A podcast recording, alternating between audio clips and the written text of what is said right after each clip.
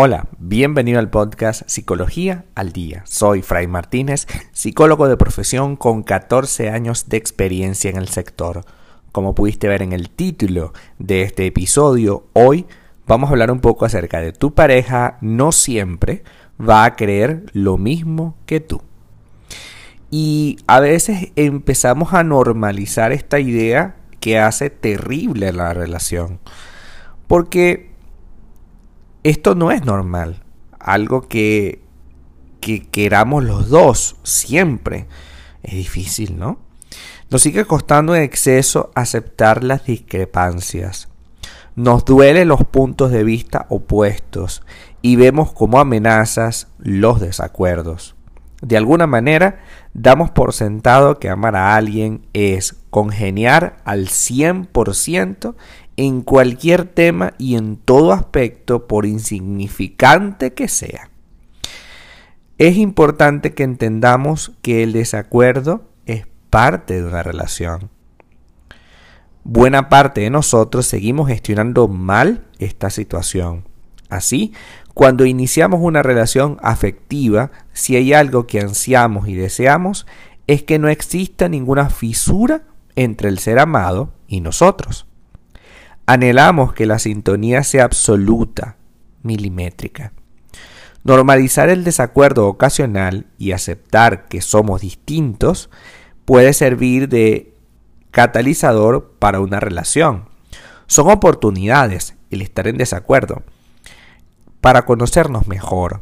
Son situaciones en las que podemos dialogar, aprender el uno del otro y aceptar nuestra individualidad para construir ese proyecto común. Cuando nos comprometemos en una relación duradera con alguien, debemos asumir que llegará un instante en el que surjan los desacuerdos. Aceptaremos tener visiones diferentes sobre ciertas cosas e incluso habrá pequeños detalles en los que nunca vamos a estar de acuerdo. Ahora, el problema principal es que tenemos la idea tóxica de que tenemos almas gemelas. Tu pareja no siempre va a creer lo mismo que tú y no son almas gemelas.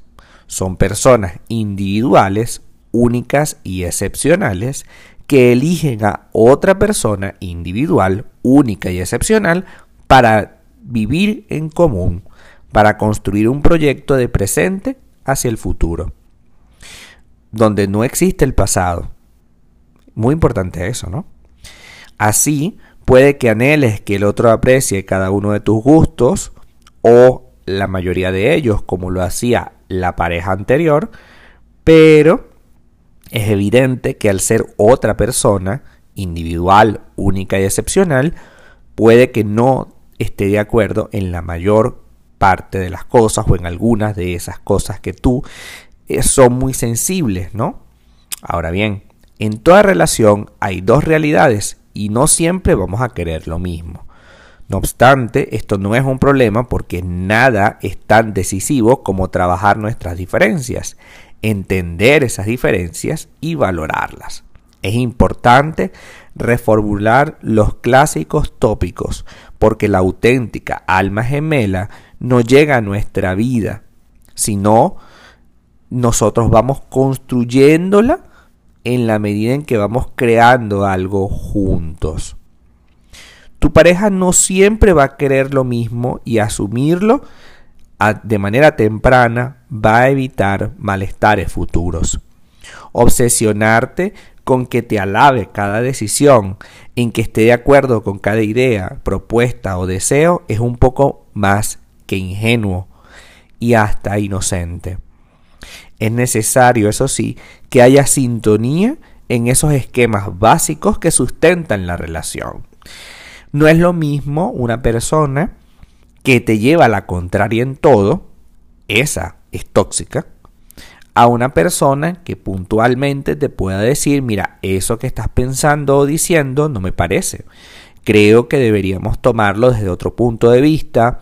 Yo no creo que deberíamos hacer esto, me parece que tenemos la oportunidad de hacerlo de esta manera. Y repito, no se pasa en que está cuestionándote constantemente porque eso tampoco resulta en una relación de pareja sana. Eso sí, se entiende entonces que yo puedo tomar decisiones diferentes porque soy una persona única, excepcional y diferente. Entonces, amar es respetar. Amar es aprender del otro. Amar es respetar, repito, en todo momento y en toda circunstancia. Respetar significa que aunque no estoy de acuerdo con lo que dices, respeto que lo digas. Valoro que lo estás diciendo tú. Porque respetar es entender nuestras realidades. Y que a veces esas realidades pueden ser distintas, pero aún así complementarse entre una y otra. Si tú crees en algo, por ejemplo, y tu pareja no, vamos a hablar de Dios, por ejemplo, la religión. Puede que tu pareja no crea en Dios como una religión. A lo mejor cree en un ser. O a lo mejor no cree en nada. Perfecto. Pero eso no tiene por qué ser motivo para separarnos. Tú tienes a tus ideas y yo tengo las mías. Tú no tratas de cambiar mis ideas, yo no trato de cambiar las tuyas. Y a lo mejor en el transcurso de la relación yo voy comprendiendo el valor de Dios, por decir un ejemplo, y tú vas comprendiendo el valor de cuestionar la idea que tenemos de Dios. Que eso es también importante, porque no podemos ser ciegos frente a una realidad que existe problemas en las figuras religiosas que están siendo cuestionadas por el mundo y que bueno, eso también puede dar pie a que yo tenga como cierto recelo acerca de eso. Es decir, las religiones o los religiosos no son perfectos. Puede que el texto, si lo sea, y, y el espíritu de esta mm, religión, pero no los religiosos. Puede que los religiosos estén corruptos. Y ese sea el motivo por el cual tu pareja no cree en ellos. Entenderlo, fundamental, fundamental. Respetarlo aún más. Entonces, nada es tan sano como aceptar las diferencias. Pocas cosas son tan revitalizantes para una relación que mantener a veces opiniones opuestas y descubrir que aun siendo diferentes, todo nos une. Entendamos que una relación de pareja se nutre de las diferencias, se nutre de lo distinto que podamos ser el uno del otro. Trabajemos para construir relaciones en las que la diferencia ayude a consolidar el proyecto, no sea una bomba de tiempo que está allí a punto de explotar todos los días. Hasta acá nuestro episodio del día de hoy. Muchísimas gracias por quedarte aquí hasta el final. Si deseas saber más sobre mi contenido, www.fraymartinez.com. Para consultas online, www.fraymartinez.com y también sígueme en mi Instagram, arroba fraymartinez20.